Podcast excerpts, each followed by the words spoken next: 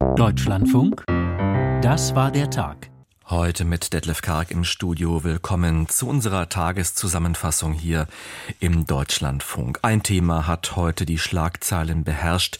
Es war der Tod des russischen Regimekritikers Alexei Nawalny in einem russischen Gefängnis.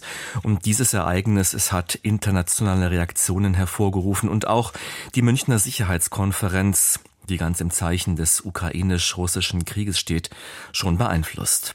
Das sind gleich die ersten Themen in dieser Sendung und wir haben zu diesem ganzen Themenkomplex ein Interview im Programm mit der Konfliktforscherin Nicole Deitelhoff, die an der Münchner Sicherheitskonferenz teilnimmt.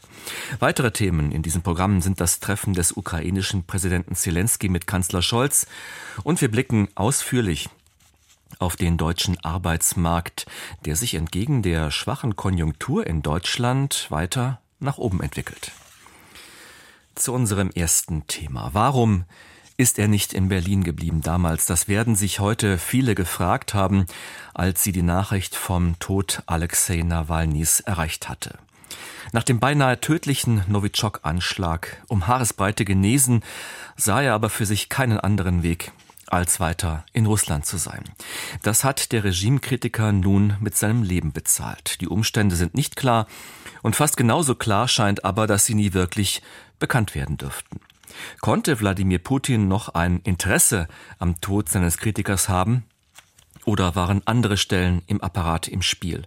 Oder starb er einfach an Erschöpfung?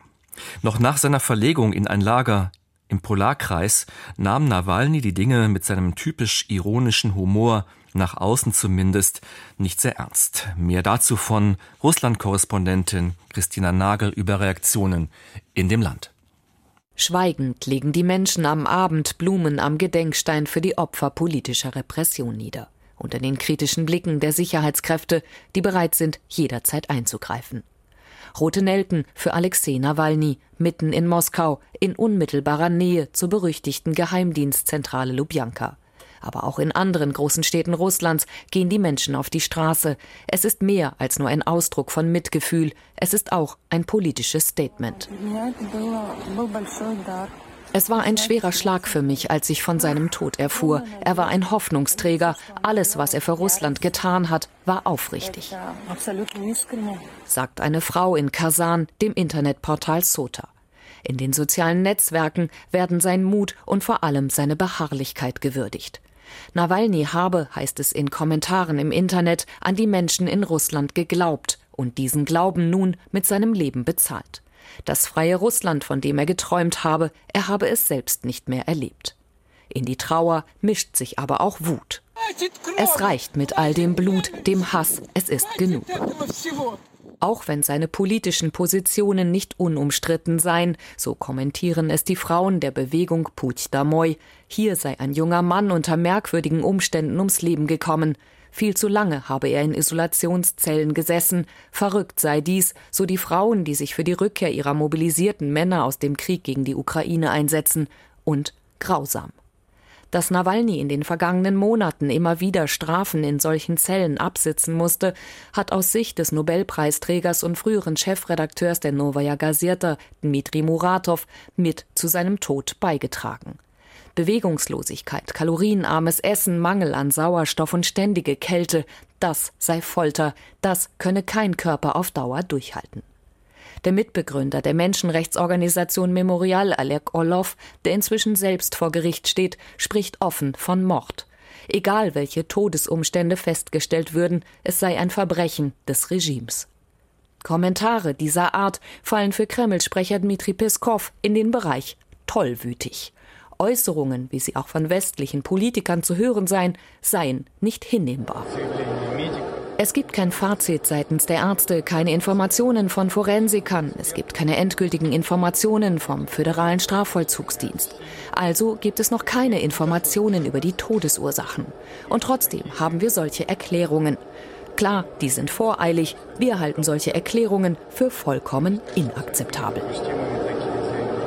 Nicht einmal Beileidsbekundungen sind erwünscht.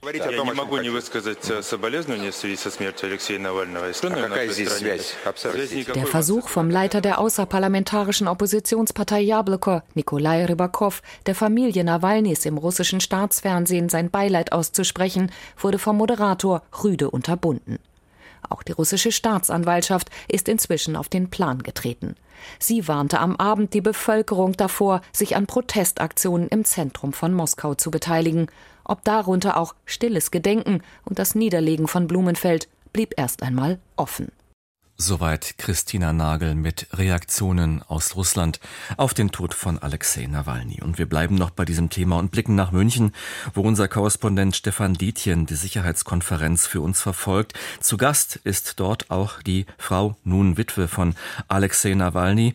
Und Stefan Dietjen hatte kurz Gelegenheit, mit ihr zu sprechen. Am frühen Nachmittag, als sich die Nachrichten vom Tod Alexei Nawalnys auch auf der Münchner Sicherheitskonferenz immer mehr verdichten, betritt Julia Nawalnaja, die Frau des russischen Regimekritikers, die Bühne. Noch bevor sie das Wort ergreift, erheben sich die Zuschauer im Parkett auf den Balkonen und geschwungenen Freitreppen des klassischen Festsaals im Bayerischen Hof und begrüßen Nawalnaja mit langem Applaus. Nawalnaja ist sichtlich bewegt, aber gefasst. Die letzte Gewissheit hat sie in diesem Moment noch nicht. Sie habe überlegt, ob sie gleich zu ihrer Familie fahren oder die Gelegenheit nutzen solle, hier zu sprechen und dann so entschieden, wie Alexei, ihr Mann, es wohl getan hätte. Но если это правда, wenn es tatsächlich wahr ist, dann möchte ich hier sagen, Putin und alle, die für ihn arbeiten, seine gesamte Umgebung, seine Freunde, ich möchte, dass sie alle wissen, dass sie nicht straflos ausgehen. Sie werden bestraft für das, was sie unserem Land angetan haben, was sie meiner Familie angetan haben, was sie meinem Mann angetan haben. Sie werden zur Verantwortung gezogen werden und dieser Tag wird bald kommen. Очень скоро. Unmittelbar vor dem Auftritt Nawalnayas hatte US-Vizepräsidentin Kamala Harris ihre Rede auf der Sicherheitskonferenz gehalten. Gleich am Anfang war sie, abweichend von ihrem Redemanuskript, auf die Nachrichten aus Russland eingegangen. Was immer sie sagen werden, eines ist klar, Russland ist verantwortlich.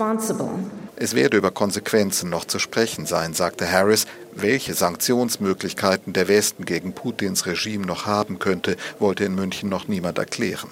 Doch die Nachrichten vom Tod Nawalnys werden immer wieder in unterschiedlichen Wortwendungen als eine weitere Stunde einer Wahrheit bewertet, die niemanden überraschen durfte, am wenigsten in Berlin. Im Frühjahr 2020 wurde der lebensbedrohlich vergiftete Nawalny auf einer komplett isolierten Liege in einem Spezialflugzeug nach Berlin transportiert und an der Charité behandelt. Angela Merkel besuchte Nawalny damals am Krankenbett und auch ihr damaliger Vizekanzler Olaf Scholz. Ich habe Nawalny getroffen hier in Berlin, als er in Deutschland sich von dem Vergiftungsanschlag zu erholen versucht hat und mit ihm auch geredet über den großen Mut, den es erfordert, wieder zurückzugehen in das Land. Und wahrscheinlich hat er diesen Mut jetzt bezahlt mit äh, seinem Leben. Erinnerte sich Scholz bei seiner Pressebegegnung mit dem ukrainischen Präsidenten Zelensky. Die Bundesregierung hatte sich 2020 gegen Forderungen entschieden, als Reaktion auf den Giftanschlag auf Nawalny das Pipeline-Projekt Nord Stream 2 zu stoppen. Jetzt, nach der Todesnachricht, sagte Scholz, wir wissen aber nun auch ganz genau, spätestens, was das für ein Regime ist. Wer Kritik äußert, wer sich für die Demokratie einsetzt, muss fürchten um Sicherheit und Leben. An der Seite des Bundeskanzlers forderte auch Volodymyr Zelensky Konsequenzen. І лише всім разом у співпраці. І щойно стало відомо er wurde wie tausende andere zu Tode gequält. Putin ist es egal, wer stirbt, Hauptsache er bleibt an der Macht. Und deshalb sollte er auch alles verlieren und er sollte zur Rechenschaft gezogen werden. Für Zelensky dürfte es die wichtigste Konsequenz in diesen Tagen sein, wenn die Nachricht vom Tod Nawalnys die Entschlossenheit seiner westlichen Partner fördert, ihn in seinem Abwehrkampf gegen Putins Armee mit Waffen und Munition zu unterstützen. Soweit Stefan Detjen und nicht nur in Deutschland, dort heute unter anderem vor der russischen Botschaft. In ganz Europa war die Reaktion auf den Tod geprägt von Fassungslosigkeit, Trauer und auch Wut auf den russischen Staatsapparat. Unser Brüsseler Korrespondent Peter Kapern hat das alles zusammengetragen. Die Nachricht vom Tod Alexei Nawalnys erreichte Ursula von der Leyen, wie so viele andere Spitzenpolitiker, auf der Münchner Sicherheitskonferenz. Die Welt hat mit Alexei Nawalny einen Freiheitskämpfer verloren. Wir werden in seinem Namen weiter die Autokratien bekämpfen und uns einsetzen für Demokratie und ihre Werte sagte die EU-Kommissionspräsidentin. Der Tod Nawalnys zeige, fügte sie hinzu, dass Putin nichts mehr fürchte als den Widerspruch seiner eigenen Bevölkerung. Auch Ratspräsident Charles Michel bezeichnete Nawalny als Freiheitskämpfer, für dessen Tod ausschließlich die russische Regierung verantwortlich sei. Groß war die Erschütterung über Nawalnys Tod auch im Europaparlament. Das hatte ihm 2021 den Sacharow-Preis für Freiheit und Menschenrechte verliehen. Damals war er bereits inhaftiert. Den Preis Preis nahm an seiner Stelle seine Tochter Daria entgegen. David McAllister, Europaabgeordneter der CDU und Vorsitzender des Auswärtigen Ausschusses im Straßburger Parlament. Sein Tod war ein Mord auf Raten, durchgeführt von einem Regime, das nichts mehr fürchtet als den Mut der eigenen Bevölkerung. Und auch McAllister erinnerte daran, dass es Nawalny in seinem Kampf gegen das Regime des russischen Präsidenten Wladimir Putin um die Freiheit Russlands gegangen sei. Alexei Nawalny musste den größtmöglichen Preis für den Freiheitskampf in seinem eigenen Land bezahlen. Moritz Korner, der Sprecher der FDP-Abgeordneten im Europaparlament, sagte, Nawalnys Tod beweise die Barbarei des putinschen Regimes. Gleichzeitig verlangte er eine Reaktion der EU. Sein Tod muss auch uns Europäern eine Warnung sein, die Ukraine in ihrem Freiheitskampf noch entschiedener zu unterstützen. Putins Russland steht für alles, für das europäische Werte nicht stehen. Viola von Kramon, die Osteuropa-Expertin der Grünen im Europaparlament, erinnerte am Rande der Münchner Sicherheitskonferenz an die große Opferbereitschaft Nawalnys. Schließlich habe der, nachdem er mit knapper Not den Giftgasanschlag der russischen Regierung überlebt hatte, auch in Deutschland bleiben können. Nawalny ist ein hohes persönliches Risiko eingegangen. Er war wirklich davon überzeugt, äh, dass er zurück nach Russland muss. Ich glaube, das hat uns allen einen riesigen Respekt abgerungen. Aber er hat es halt mit seinem Leben gezahlt und ich bin mir nicht sicher, ob viele andere genau dieses Risiko auf sich nehmen werden. Nawalny habe für ein anderes Russland gekämpft, sagte von Kramon. Die EU müsse jetzt versuchen, durch noch schärfere Sanktionen, durch das Schließen von Schlupflöchern und durch eine verstärkte Zusammenarbeit mit dem globalen Süden Russland noch stärker zu isolieren. Katharina Barley, die Vizepräsidentin des Europaparlaments und SPD-Abgeordnete, bezeichnete die Nachricht von Nawalnys Tod als Schock. Sie richtete den Blick aber auch auf all jene, die in Deutschland Putins Regime schönreden und die Wahrheit verfälschen. An die Adresse all derjenigen, die Verschwörungstheorien in Deutschland verbreiten, kann man sagen, so sieht eine Diktatur aus. Soweit dieser Beitrag von Peter Kapern. Nicht nur der Tod Alexei Nawalnys war Thema auf der Münchner Sicherheitskonferenz. Zentrale Themen waren natürlich der Krieg in Gaza und der Krieg in der Ukraine. Und da gab es im Vorfeld etliche Nachrichten zu verarbeiten, etwa die Zustimmung des US-Senats zu einem möglichen Ukraine-Hilfspaket. Aber der Kongress, der muss ja auch noch zustimmen. Und dann die Wahlkampfäußerung Donald Trumps über säumige NATO-Zahler die die Europäer fast erwartungsgemäß aufgeregt reagieren ließ. Einiges zu verarbeiten also und Markus Pindur hat den Auftakt in München verfolgt. Globale Themen, globaler Austausch. Allein 50 Staats- und Regierungschefs sind zur Münchner Sicherheitskonferenz angereist. Im Zentrum der Gespräche stehen der russische Angriffskrieg gegen die Ukraine und die weitere Entwicklung im Nahen Osten aber auch viele andere weltweite Krisenherde und Entwicklungen werden angesprochen. Klimawandel, künstliche Intelligenz, Schulden der dritten Welt, sexuelle Gewalt als Terror- und Kriegsstrategie. All dies kommt neben den großen aktuellen Krisen zur Sprache. Die Welt, so UN-Generalsekretär Guterres, sei sehr viel fragmentierter geworden. Our world is facing existential challenges. But the global community is more fragmented and divided than at any time during the past 75 years. Die Aufgaben, so Guterres, seien von existenzieller Natur, aber die Menschheit sei so gespalten wie nie in den letzten 75 Jahren. Regel- und Verantwortungslosigkeit griffen im internationalen Raum um sich. Den Terrorangriff der Hamas auf Israel verurteilte Guterres mit einem Satz. Mehrere Minuten verbrachte er mit der Schilderung der humanitären Lage in Gaza. Eine Unausgewogenheit, die ihm schon einmal kurz nach dem Angriff der Hamas am 7. Oktober viel Kritik eingebracht hatte.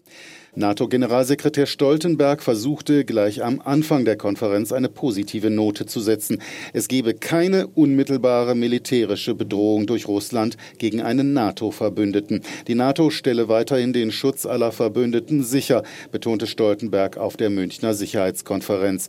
Dazu zähle auch, dass viele NATO-Verbündete in Europa ihre Verteidigungsausgaben deutlich erhöht hätten. Ein Umstand, den auch Kamala Harris, Vizepräsidentin der USA, auf aufgriff. Sie ist bereits zum dritten Mal zu Gast auf der Münchner Sicherheitskonferenz. Since President Biden and I took office, the number of NATO members that have met the goal of spending 2% of GDP has doubled. NATO has also added one new member, and we're on track to add another. Die Zahl der NATO-Mitglieder, die das 2-Prozent-Ziel bei den Verteidigungsausgaben erreiche, habe sich verdoppelt. Außerdem sei ein neuer Mitgliedsstaat hinzugekommen und ein weiterer sei auf dem Weg zur Mitgliedschaft. Auf die Weigerung der Republikaner im Repräsentantenhaus, über 50 Milliarden Dollar an Hilfe für die Ukraine freizugeben, ging Harris nicht ein. Donald Trump ist politisch-psychologisch präsent in München, obwohl er physisch nicht anwesend ist. Ohne seinen Namen zu nennen, kritisierte Kamala Harris Harris dessen isolationistische Weltsicht auf das Schärfste. Trump hatte die NATO als überflüssig bezeichnet und jüngst Putin dazu eingeladen, NATO-Mitglieder anzugreifen, die nicht das 2-Prozent-Ziel erfüllten. Kamala Harris dazu. If we stand by while an aggressor invades its neighbor with impunity, wenn wir unbeteiligt daneben stehen, wenn ein Aggressor seinen Nachbarn ungestraft überfällt, wird er weitermachen. Und im Falle Putins heißt das, dass ganz Europa in Gefahr wäre. Wenn wir Putin nicht ernsthafte Konsequenzen spüren lassen, dann würden sich andere Diktatoren rund um den Globus ermutigt fühlen. Die Rede der Vizepräsidentin war ebenso an das Publikum in München wie an die amerikanischen Wähler gerichtet. Das Engagement der USA in Europa sei nicht selbstlos, so ihre Aussage. Es sichere die Freiheit der Europäer genauso wie die der Amerikaner. Viele auf der Sicherheitskonferenz fragen sich jedoch, ob der amerikanische Wähler bei der Präsidentschaftswahl in den USA im November in diesem Sinne entscheiden wird. Soweit Markus Pindur und die vielen Themen und Aspekte dieser ersten 20 Minuten hier im Journal vor Mitternacht kann ich nun besprechen mit Nicole Deitelhoff. Sie ist Politikwissenschaftlerin und Leiterin des Leibniz Instituts für Friedens- und Konfliktforschung in Frankfurt am Main. Guten Abend, Frau Deitelhoff. Guten Abend. Mit welchen Erwartungen sind Sie heute nach München angereist? Na, ich glaube vor allen Dingen mit der Erwartung, dass ich neue Positionen höre, ein paar Einsichten gewinne in das, was in den zentralen Konfliktgebieten dieser Welt gerade los ist. Also, dass man tatsächlich von beteiligten Akteuren hört, wie sie die Sache einschätzen, was sie für Vorschläge haben. Und haben Sie da schon was gehört? Es ist ein bisschen schwierig. Die Münchner Sicherheitskonferenz ist einfach enorm komplex. Es sind sehr, sehr, sehr, sehr viele Veranstaltungen. Und man hat so ein bisschen das Gefühl, dass an diesem ersten Tag alle noch so ein bisschen die globale Lage sich anschauen und einschätzen, wie es eigentlich weitergeht. Also sind wir ähm, sozusagen in einer Krise? Kann man optimistisch in die Zukunft schauen oder eben nicht? Und da muss man sagen, die Lage hier ist so, dass die meisten Teilnehmer eher frustriert sind, eher sehr pessimistisch äh, sind, auch was zentrale Krisenherde angeht. Also es ist keine Aufbruchstimmung. Es gab ja im Vorfeld äh, die Klarheit darüber, dass es zwei große Themenkreise geben wird, den Nahostkonflikt und den Ukraine-Krieg. Nun kam heute mit dem Tod von Alexander Nawalny eine weitere dritte Nachricht dazu, die auf der Konferenz verarbeitet werden musste. Welches ist Ihrer Ansicht nach das beherrschende Thema in dem Kontext? Ja, das Thema ist tatsächlich äh, Ukraine und Nahostkonflikt und der Tod von Nawalny wird hier einerseits natürlich fassungslos aufgenommen mit großer Trauer. Zum anderen wird aber auch sehr klar verstanden, dass Putin hier ein Signal setzt. Nämlich das Signal, ihr könnt in München im Grunde genommen über all diese Krisen reden, wie ihr wollt. Das kann mich überhaupt nicht interessieren. Ich mache weiter, was ich äh, machen will und lasst mir von euch gar nichts erzählen. Also ein ganz klares Signal von Putin an die Welt. Ihr könnt mich mal. Da schreiben Sie aber Putin schon die Rolle des Täters in dem Fall zu oder des Verursachers. Es kann ja auch sein, dass Alexander Nawalny eines natürlichen Todes, wenn auch unter Stress gestorben ist.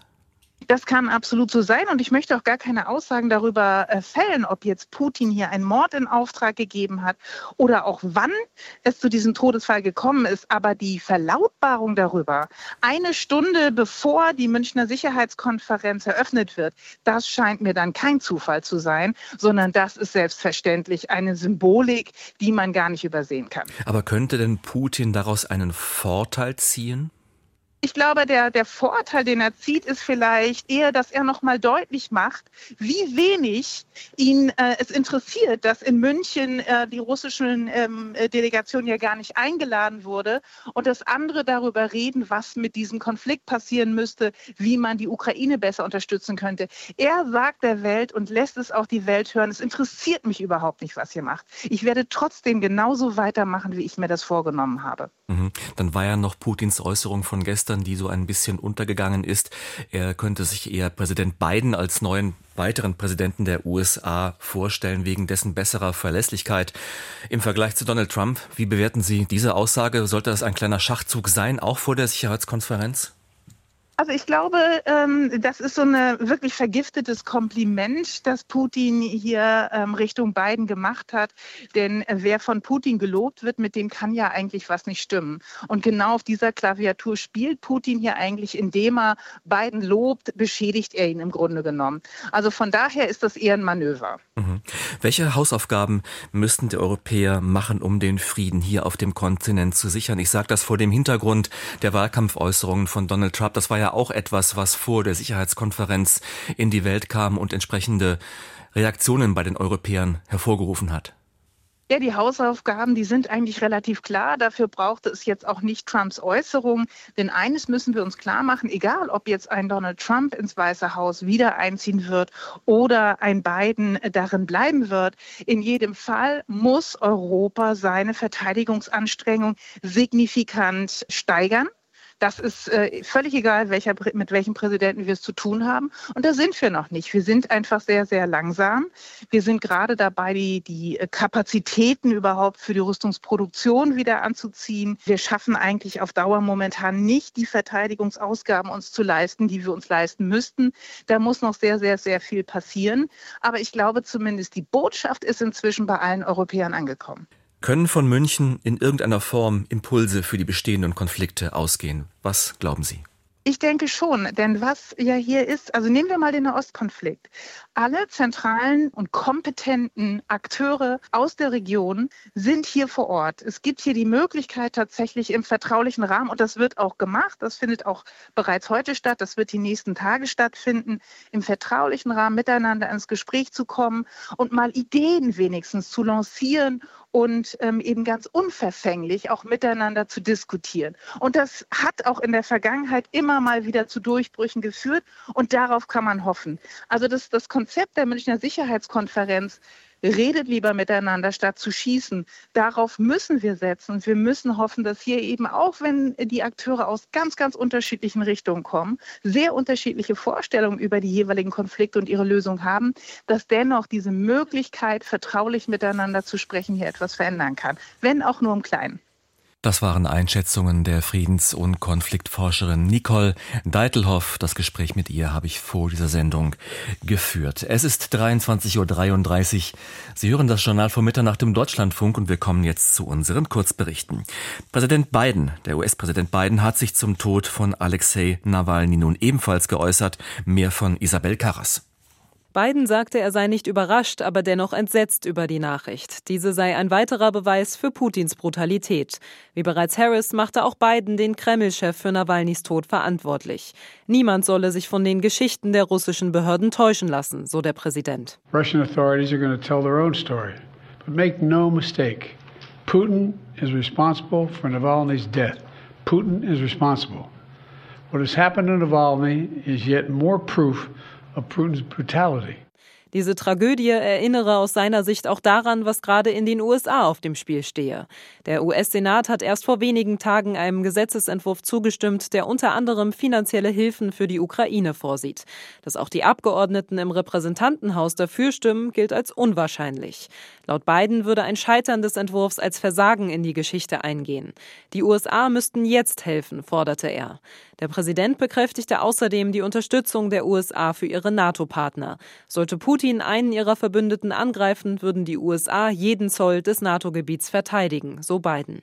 In New York wurde Donald Trump in einem Zivilprozess zu einer hohen Geldstrafe verurteilt. Charlotte Voss informiert. Der zuständige Richter Arthur Engoron urteilte, Donald Trump habe sich nicht nur des Betrugs, sondern auch der Verschwörung zum Betrug schuldig gemacht. Seine Entscheidung hat für Trump und dessen Söhne Eric und Donald weitreichende Folgen und umfasst im Wesentlichen drei Punkte. Geldstrafen, beschränkte Geschäftslizenzen sowie Verlängerung des unabhängigen Beobachters. Donald Trump soll mehr als 350 Millionen Dollar zahlen, seine beiden ältesten Söhne jeweils 4 Millionen. Außerdem verfügte der Richter ein quasi Berufsverbot für die drei. Donald Trump selbst darf drei Jahre lang keine leitende Funktion in einer Firma im US-Bundesstaat New York haben, auch nicht in seiner eigenen. Die beiden Söhne zwei Jahre lang. In der Trump Organization sitzt bereits seit vergangenen Herbst eine vom Richter eingesetzte unabhängige Beobachterin, um sämtliche Transaktionen zu verfolgen. Ihr Mandat ist um drei Jahre verlängert worden. Trump hat bereits angekündigt, Berufung einzulegen, muss aber innerhalb von 30 Tagen entweder das Geld aufbringen oder eine Bürgschaft stellen. Zudem wird wird er höchstwahrscheinlich darum bitten, die Auflagen für ihn und seine Söhne bei der Firmenleitung auszusetzen, während der Fall geprüft wird. Der Drogenbeauftragte der Bundesregierung fordert mehr Aufmerksamkeit für Kinder von drogenabhängigen Eltern. Einzelheiten von Paulina Pieper. Jedes Kind hat das Recht auf ein sicheres und stabiles Umfeld, sagt der Drogenbeauftragte Burkhard Blinert. Wenn die Eltern suchtkrank sind, fehlt aber oft genau das. Denn suchtkranke Eltern können ihren Kindern häufig zu wenig Halt und Unterstützung geben. Betroffen sind davon in Deutschland rund drei Millionen Kinder. Das ist fast jedes fünfte. Diese Kinder müssen mehr Unterstützung bekommen, fordert Blinert. Gerade Kinder aus suchtbelasteten Familien haben ein hohes Risiko, selber hinterher psychisch zu erkranken oder an einer Sucht auch zu erkranken. Deshalb ist es so besonders wertvoll, sich um diese Gruppe zu kümmern. Deswegen fordert Blinert von jedem Einzelnen im Alltag mehr Aufmerksamkeit. Wenn man befürchtet, dass ein Kind unter den Suchtproblemen der Eltern leidet, solle man nachfragen und Hilfe anbieten. Außerdem müssten Kommunen laut Blinert mehr in Schulen und Sportangebote für Kinder investieren, um diese aufzufangen. Grundsätzlich fordert der Drogenbeauftragte, dass Alkohol und Drogen schwerer zugänglich sein sollten. Er setzt sich etwa dafür ein, Alkoholwerbung einzuschränken. In Bonn wird morgen die Werteunion als Partei gegründet. Von dort Tobias Alschomer. Der CDU-nahe Verein Werteunion will sich am Samstagvormittag als eigene Partei in Bonn gründen. Nur wo genau, das ist unklar. Bislang macht der Verein daraus ein Versteckspiel. Der Vorsitzende Hans-Georg Maaßen ist als Rechtsextremist gespeichert bei seinem ehemaligen Arbeitgeber, dem Bundesverfassungsschutz. Bereits am Donnerstag war bekannt geworden, dass die Parteigründung auf einem Schiff auf dem Rhein vollzogen werden sollte. Doch diesen Plan sagte die Werteunion über die sozialen Medien ab. Sie hätten umgeplant auf einen nicht nicht genauer bezeichneten Ausweichort. In der Nähe des Schiffablegers soll es drei Gegendemos geben. Die Veranstalter erwarten hunderte Teilnehmer. Ob das der Grund für die Absage ist und ob es die Umplanung wirklich gibt, ist unklar. Klar scheint nur, dass sich die Werteunion als Partei deutlich rechts von der Union positionieren will und auch eine Zusammenarbeit mit der AfD nicht ausschließt. Ein EU-Gesetzentwurf, der die Arbeit auf digitalen Plattformen regeln sollte, ist vorerst gescheitert. Aus Brüssel Matthias Reiche. Frankreich, Deutschland sowie einige kleinere EU-Mitgliedstaaten wollten den auf dem Tisch liegenden Gesetzentwurf nicht unterstützen. Durch das Regelwerk sollten Menschen, die über eine Online-Plattform etwa als Uber-Fahrer, Fahrradkuriere, Hausangestellte oder Essenslieferanten arbeiten, unter bestimmten Umständen als voll angestellt gelten. Nicht die Beschäftigten hätten danach nachweisen müssen, dass sie von der Plattform als Scheinbeschäftigte benutzt werden, sondern die Plattform hätte künftig beweisen müssen, dass kein Beschäftigungsverhältnis besteht. Schätzungsweise 28 Millionen Menschen in der EU arbeiten derzeit für Plattformfirmen. Rund 5,5 Millionen von ihnen seien nach einer Erhebung der EU-Kommission fälschlicherweise selbstständig beschäftigt. Die belgische Ratspräsidentschaft will das Vorhaben, das aus ihrer Sicht einen wichtigen Fortschritt darstelle, noch nicht völlig aufgeben. Allerdings wird die Zeit knapp, um das Gesetz noch vor den Europawahlen im Juni zu verabschieden. Und den Tag an der Frankfurter Börse fasst nun Konstantin Röse zusammen. Die Bilanzsaison ist an der Börse fast vorbei, bewegte heute aber weiter die Kurse. Viele Anleger geben sich zufrieden, Unternehmen hätten im vierten Quartal solide Bilanzen vorgelegt. Der Leitindex DAX ist zu Wochenschluss auf Rekordjagd geblieben. Den zweiten Tag in Folge stellte das Börsenbarometer eine neue Bestmarke auf. Das Allzeithoch liegt jetzt bei 17.198 Punkten. Hoffnungsträger an der Börse ist weiterhin die Aussicht auf sinkende Zinsen, doch die Europäische Notenbank bremste diese Erwartungen zuletzt immer wieder. Frankreichs Notenbankchef Villeroy de Gallo warnte heute vor den Folgen einer zu späten Zinssenkung in der Eurozone. Der Franzose gehört damit zu den kritischen Stimmen im EZB-Rat. An den Finanzmärkten schauten heute viele Anleger auch an die Moskauer Börse. Der Tod von Kreml-Kritiker Alexei Nawalny hat in Russland für deutliche Kursbewegungen gesorgt. Am russischen Aktienmarkt ging es zeitweise für den wichtigen RTS-Index nach unten. Auch der Rubelkurs sackte ab. Manche Börsenprofis werten das auch als ein Signal des Finanzmarkts an die russische Führung. Nicht nur in der Politik hat der Tod Nawalnys für Bestürzung gesorgt. Hierzulande bleiben Rüstungsaktien im Fokus der Anleger. DAX-Konzern Rheinmetall verbuchte ein weiteres Mal ein Plus von rund drei Prozent. Der DAX schloss mit 17.117 Punkten, auf Wochensicht ein Plus von einem Prozent. Soweit Konstantin Röse von der Frankfurter Börse und wir bleiben noch bei der Wirtschaft, denn die deutsche Wirtschaft leidet bekanntlich unter hohen Energiepreisen, Firmen entlassen Mitarbeiter oder verlegen Teile der Produktion bereits ins Ausland. Und die Wachstumsprognose wurde vor wenigen Tagen nahezu gegen Null korrigiert. Dennoch ist die Zahl der Erwerbstätigen auf einem Spitzenwert und Gregor Lischka erklärt warum. Noch nie waren so viele Menschen in Deutschland erwerbstätig wie zum Ende des vergangenen Jahres. Zuletzt waren laut Statistischem Bundesamt etwas mehr als 46 Millionen Menschen in Deutschland erwerbstätig, 160.000 mehr erwerbstätige Menschen im Vergleich zu den Sommermonaten, ein kleines, aber messbares Plus von 0,3 Prozent. Was paradox wirkt an diesen ganzen Zahlen, obwohl mehr Menschen arbeiten, wird insgesamt nicht mehr gearbeitet. Und wenn man sich das genauer anschaut, dann äh, steigen vorrangig die Beschäftigtenzahlen bei Frauen. Und bei Frauen haben wir hohe Anteile an Teilzeit. Christa Larsen, Arbeitsmarktforscherin an der Goethe-Universität in Frankfurt. Und gleichzeitig gibt es immer mehr Menschen, die ihre Arbeitszeit reduzieren. Trotz des leichten Beschäftigungswachstums blieb die Zahl der insgesamt geleisteten Arbeitsstunden nämlich gleich. 15,4 Milliarden Stunden wurden im letzten Quartal 2023 insgesamt gearbeitet. Genauso viel wie bereits zuvor. Schaut man näher auf die Zahlen, fallen weitere feine, aber wichtige Differenzen auf. Im Dienstleistungssektor zum Beispiel wächst die Zahl der Beschäftigten recht ordentlich. Sprich, in Bereichen wie der Erziehung, im Handel, im Gastgewerbe verzeichnet man ein Beschäftigungswachstum von 0,6 Prozent. Im produzierenden Gewerbe hingegen sank die Erwerbstätigenzahl laut den Zahlen des Statistischen Bundesamts um 0,1 Prozent. Im Produktionsbereich haben wir ja glücklicherweise immer stärkere Automatisierung, Digitalisierung, die dazu führt, dass äh, wir weniger Fachkräfte brauchen. Gleichzeitig beobachte man gerade in diesen technischen Berufsfeldern auch für die verbleibenden Stellen einen großen Mangel an geeigneten Bewerberinnen und Bewerbern, während die Babyboomer sukzessive in Rente gehen. Sprich, das produzierende Gewerbe würde stellenweise gerne wachsen und die eigenen Beschäftigtenzahlen nach oben schrauben, kann es aber nicht. Hinzu kommt, dass das klassisch produzierende Gewerbe immer mehr auf Dienstleistungskomponenten und entsprechende Beschäftigte angewiesen ist. Das heißt, Dinge, die produziert werden, müssen natürlich auch vermarktet werden. Und das heißt, auch Produktionsfirmen haben Dienstleistungssegmente oder solche Dienstleistungsblasen sukzessive auch bei sich angedockt. Larsen verweist unter anderem auf den Onlinehandel, der eine direkte Beziehung zwischen den Produzenten Kunden und Endkunden ermöglichte und entsprechende Dienstleistungsangebote benötigt. Das ist das neue Momentum. Also dass selbst der produzierende Bereich Dienstleistungselemente bei sich immer stärker integriert. Die Zahlen des Statistischen Bundesamts bilden auch erstmal nur den landesweiten Durchschnitt ab. Schaut man genauer hin, gehen die Beschäftigtenzahlen im produzierenden Gewerbe auch nicht überall zurück.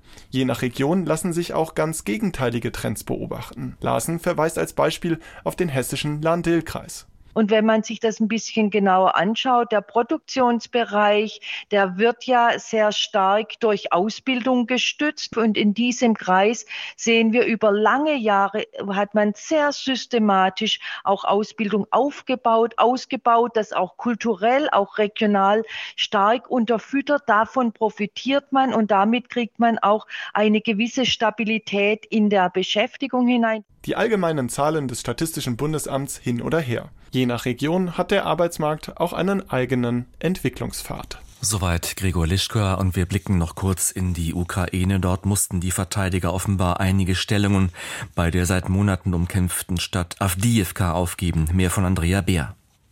Nach monatelangen verlustreichen Kämpfen scheint die russische Besatzung der Stadt Avdiivka im Gebiet Donetsk wieder ein Stück wahrscheinlicher. Die ukrainische Armee habe ihre Stellungen am südöstlichen Teil von Avdiivka verlassen.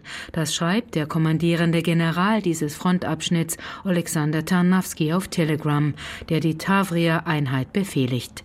Aus strategischer Sicht verschaffe dies dem Gegner keinen Vorteil und die Entscheidung sei getroffen worden, um das Leben der Soldaten zu schützen. Nun würden die Truppen neu gruppiert und für Nachschub gesorgt. Am Freitagmorgen hatte Tarnowski die Lage als schwierig, aber unter Kontrolle bezeichnet. Doch dass die russischen Angreifer Avdiivka immer weiter besetzen könnten, wird seit längerem befürchtet. Die russische Armee habe die Stadt von mehreren Seiten aus eingekreist und sei vorgerückt, schreibt das amerikanische Institut für Kriegsstudien in seinem täglichen Lagebericht zum russischen Angriffskrieg. Im Süden der Stadt seien Verteidigungsstellungen erobert worden und es drohe, dass ukrainische Truppen eingekesselt würden, hieß es sinngemäß. Sollte Avdiivka an die russischen Invasoren fallen, wäre dies aus Sicht Moskaus wichtig, denn damit würde zum ersten Mal seit Mai vergangenen Jahres eine Stadt eingenommen. Damals hatte Russland nach monatelangen Kämpfen Bachmut besetzt. In Avdiivka lebten vor der russischen Vollinvasion rund 33.000 Menschen. Nun liegt die Stadt in Schutt und Asche und fast alle Gebäude sind zerstört. Aus der Ukraine war das Andrea Beer und der ukrainische Präsident Volodymyr Zelensky ist erneut in diplomatischer Mission unterwegs. Heute war er bei Kanzler Scholz in Berlin und Ziel des Besuchs war ein Abkommen zwischen Deutschland und der Ukraine. Alles weitere nun von Steffen Wurzel. Deutschland liefert der Ukraine weitere Waffen und Munition. Die Bundesrepublik will das osteuropäische Land aber auch langfristig unterstützen. Bundeskanzler Olaf Scholz bezeichnete die deutsch-ukrainische Sicherheitsvereinbarung bei seinem Treffen mit Volodymyr Zelensky als historischen Schritt. Das Dokument kann in seiner Bedeutung kaum überschätzt werden. Es legt fest, dass Deutschland die unabhängige Ukraine weiterhin bei ihrer Verteidigung gegen den russischen Angriffskrieg unterstützen wird ich habe es oft gesagt, as long as it takes. Die kurzfristige Waffenhilfe bedeutet konkret, Deutschland liefert 36 weitere Haubitzen, also Artilleriesysteme an die Ukraine, außerdem weitere Luftverteidigungswaffen und, angesichts der kritischen militärischen Lage für die Ukraine besonders wichtig, 120.000 Schuss Artilleriemunition. Insgesamt habe das Waffenpaket einen Wert von 1,1 Milliarden Euro. Aber auch langfristig will Deutschland der Ukraine helfen. Wir werden unsere ukrainischen Partner darüber hinaus auch beim Aufbau moderner, wehrhafter Streitkräfte unterstützen, um jeden zukünftigen Angriff abzuschrecken. So will Deutschland der Ukraine dabei helfen, Soldaten aus und weiterzubilden. Die Streitkräfte der Ukraine sollen noch stärker in die, wie es heißt, euroatlantischen Strukturen eingebunden werden. Außerdem sollen die Rüstungsindustrien der beiden Länder noch enger kooperieren. Auch beim Schutz vor Cyberangriffen wollen beide Seiten zusammenarbeiten. Mit der Sicherheitsvereinbarung setzt Deutschland um, was vergangenen Sommer beim NATO-Gipfel in Litauen versprochen wurde. Damals hatten die Mitgliedstaaten des Militärbündnisses der Ukraine zwar keinen konkreten Beitrittstermin genannt, aber bilaterale Hilfen über einzelne Unterstützungsabkommen zugesichert. Das Ziel, die Sicherheit der Ukraine soll langfristig gewährleistet werden, auch und erst recht nach einem Ende des Kriegs. Nach Großbritannien ist Deutschland das zweite Land, das mit der Ukraine ein solches Abkommen schließt. Mehr als 20 demokratisch regierte Staaten haben ähnliche Vereinbarungen angekündigt. Der ukrainische Präsident Zelensky dankte der Bundesregierung für das Sicherheitsabkommen. Ausdrücklich dankte er auch dem deutschen Volk und den Familien und den einfachen Leuten, wie er sagte. Zelensky würdigte die Sicherheitsvereinbarung als historische Unterstützung für sein Land. Zelensky bedankte sich außerdem ausdrücklich bei Deutschland, dass die Bundesrepublik viele aus der Ukraine geflohene Menschen aufgenommen habe. Im Sender NTV äußerte sich der CDU-Vorsitzende Friedrich Merz zur deutsch-ukrainischen Sicherheitsvereinbarung. Es sei richtig, dass Bundeskanzler Scholz das Dokument mit Zelensky unterschrieben habe, sagte Merz. Aber es ist keine Sicherheitsgarantie im rechtlich bindenden Sinne. Es ist weder die Qualität des EU-Vertrages noch die Qualität des NATO-Vertrages. Es ist eine politische Absichtserklärung. Und die ist nur dann wirklich etwas wert, wenn sie auch unterlegt wird mit konkreter Hilfe. Wir leisten diese Hilfe, Gott sei Dank mehr als am Anfang, aber wir leisten immer noch nicht das, was wir leisten könnten. Merz forderte den Bundeskanzler erneut auf, der Ukraine auch Taurus-Marschflugkörper zu liefern. Soweit Steffen Wurzel und damit sind wir beim nächsten Thema, beim ähnlichen Thema Solidarität mit der Ukraine. Wie viel und wie lange noch? Das ist eine Kernfrage im Westen. In vielen Staaten hat die Solidarität nachgelassen.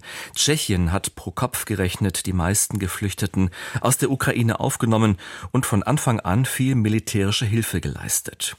Vor allem an den Kosten gibt es aber Kritik. Auch die Spendenbereitschaft sinkt und dem versuchen nun private Kampagnen entgegenzuwirken, wie Marianne Alva Weiß schildert. Jako malí kluci jsme si kdysi stavěli modely letadel. Se zájmem o létání přišly i příběhy o našich letcích. Ondřej Vetchi ist einer der bekanntesten Schauspieler in Tschechien. Als Junge hat er Modellflugzeuge gebaut, erzählt er in einem Werbevideo. Dann kam das Interesse an den Geschichten bekannter tschechoslowakischer Piloten. Zum Beispiel der sogenannten Gruppe D. Sie haben im Zweiten Weltkrieg von Großbritannien aus den Kampf gegen Hitler-Deutschland unterstützt und das einzige erfolgreiche Attentat auf eine Nazi-Größe vorbereitet, auf Reinhard Heydrich im besetzten Prag. Ihr Erbe verpflichtet uns und so kämpfen wir wieder für unsere Freiheit unter einem fremden Himmel. Dieses Mal sind es keine tschechischen Piloten, sondern tschechische Drohnen. Tentokrát ne čeští letci, ale české drony. 10.000 Drohnen will die moderne Gruppe D dem ukrainischen Militär schenken. Die Hälfte des Geldes ist innerhalb von nur einem Monat zusammengekommen, umgerechnet rund 2,5 Millionen Euro, sagt der Offizier Otakar Foltin. Das Schlachtfeld verändert sich, und zwar rasant. Lange sind die meisten Soldaten in der Ukraine durch Artillerie gestorben. Inzwischen werden in einigen Einheiten mehr als die Hälfte der Soldaten durch Drohnen getötet. Foltin arbeitet für für den tschechischen Präsidenten, einen früheren NATO-General. Schirmherr der privaten Spendenaktion ist der Chef der tschechischen Armee. In der Ukraine ist das Militär der direkte Ansprechpartner. Das benötigt First-Person-View-Drohnen, erklärt der Organisator der Kampagne Martin Kropa, also ferngesteuerte Drohnen mit Kamera. Bei diesem Wettrüsten hat Russland aufgeholt. Wir wurden als Vertreter des gemeinnützigen Sektors von tschechischen Modellbauern angesprochen, die seit einem halben Jahr an solchen Drohnen gearbeitet haben. Denn die Situation sieht so aus. Eine Artilleriegranate kostet mindestens 1000 Euro. Und wir wissen, dass wir in Europa nicht genügend davon produzieren. Diese Drohnen können den Bedarf an Artillerie in gewisser Weise ersetzen, auch wenn es sich in erster Linie nicht um ein tödliches Gerät handelt. Hergestellt wird die Drohne komplett in Tschechien. Sie ist besonders günstig und kann schnell in großen Mengen produziert werden, soll aber trotzdem sehr effektiv sein. Das sei einzigartig in Mitteleuropa Europa, so Kropa. Er ist Direktor des Vereins Postbellum, der besteht aus Historikerinnen und Journalisten, die das Erbe des Kommunismus und der Nazizeit in Tschechien aufarbeiten wollen. Doch nun sind sie auch in der Ukraine aktiv. In den vergangenen zwei Jahren haben sie mehr als 20 Millionen Euro an Spendengeldern eingesammelt. Ich glaube, die Haltung der tschechischen Öffentlichkeit wird durch die historischen Erfahrungen bestimmt. Wir waren nach 1968 20 Jahre lang von der sowjetischen Armee besetzt. Unsere Freiheit wurde oft von größeren Mächten beendet, auch 1938 durch das Münchner Abkommen mit Hitler. Daher ist uns diese breite Unterstützung für die Ukraine so wichtig. Inzwischen ist allerdings auch in Tschechien die Spendenbereitschaft nicht mehr so groß. Die Gesichter der Waffensammlung erhalten nicht nur Zustimmung, sondern auch Drohungen und Hassmails. Auf der anderen Seite habe Europa nun immerhin erkannt, wie wichtig das Thema Sicherheit sei, meint Kropa. Die tschechischen Drohnen sollen ständig weiterentwickelt werden. Die ersten sind laut der Gruppe D schon in der Ukraine im Einsatz. Soweit diese Berichte und nun ist es Zeit für den Blick in die Kommentare der Zeitungen von morgen, zusammengestellt von Gesa Wicke und präsentiert von Christian Rex. Und die Kommentare widmen sich diesmal vor allem einem Thema, dem Tod des Kreml-Kritikers Alexei Nawalny. Dazu lesen wir in der Augsburger Allgemeinen. Nawalny wurde nur 47 Jahre alt, weil er sich nicht abhalten ließ, den russischen Präsidenten Putin als das zu bezeichnen, was er ist. Ein skrupelloser, menschenverachtender Diktator. Bei seinem Tod handelt es sich um einen Fall von staatlich sanktioniertem Mord, ganz gleich welche medizinische Todesursache letztlich öffentlich gemacht wird. Die Volksstimme aus Magdeburg notiert, das Putin-Regime hat seinen letzten großen Gegner vernichtet. Alexei Nawalny erlebte in einer sibirischen Strafkolonie ein qualvolles Sterben auf Raten. Dass er nach der Erholung von einer Vergiftung durch den russischen Geheimdienst in Deutschland nach Hause zurückkehrte, war mutig, aber letztlich ein verhängnisvoller Fehler.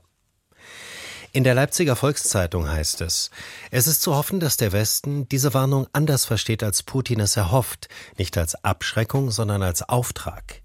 Er muss Putin in der Ukraine stoppen, um der Menschen dort willen, um Nawalnys willen, um unserer selbst willen. Für Russland ist der Tod Nawalnys ein großer Verlust, meint die FAZ. Denn damit ist es noch etwas unwahrscheinlicher geworden, dass das Land nach dem zwangsläufig irgendwann kommenden Ende Putins besseren Zeiten entgegengeht. Die Heilbronner Stimme merkt an, für die russische Opposition war Alexei Nawalny längst ein Held, jetzt ist er auch ein Märtyrer. Gut möglich, dass der Widerstand gegen Putin durch Nawalnys Tod neuen Auftrieb bekommt. Die internationalen Reaktionen sind jedenfalls an Deutlichkeit in Richtung des Diktators im Kreml kaum zu überbieten. Nawalny hätte den Tod im Gefängnis vermeiden können, indem er einfach im Exil geblieben wäre, betonen die westfälischen Nachrichten aus Münster.